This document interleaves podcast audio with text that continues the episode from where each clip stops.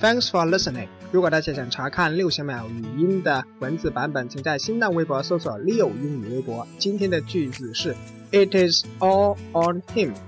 It's all on him，都怪他，责任都在他身上。这里的 on 是指责任算在谁的身上，和之前我们说过的 Dinner is on me 差不多。Dinner is on me 就是这餐饭算在我的身上。比如，If anything goes wrong, it's on you。如果有什么事情的话，那就应该怪你，责任都在你的身上。表达责任的句子还有 He is to blame。He's to blame，都怪他。I am responsible for this. I'm responsible for this. 这件事我也有责任。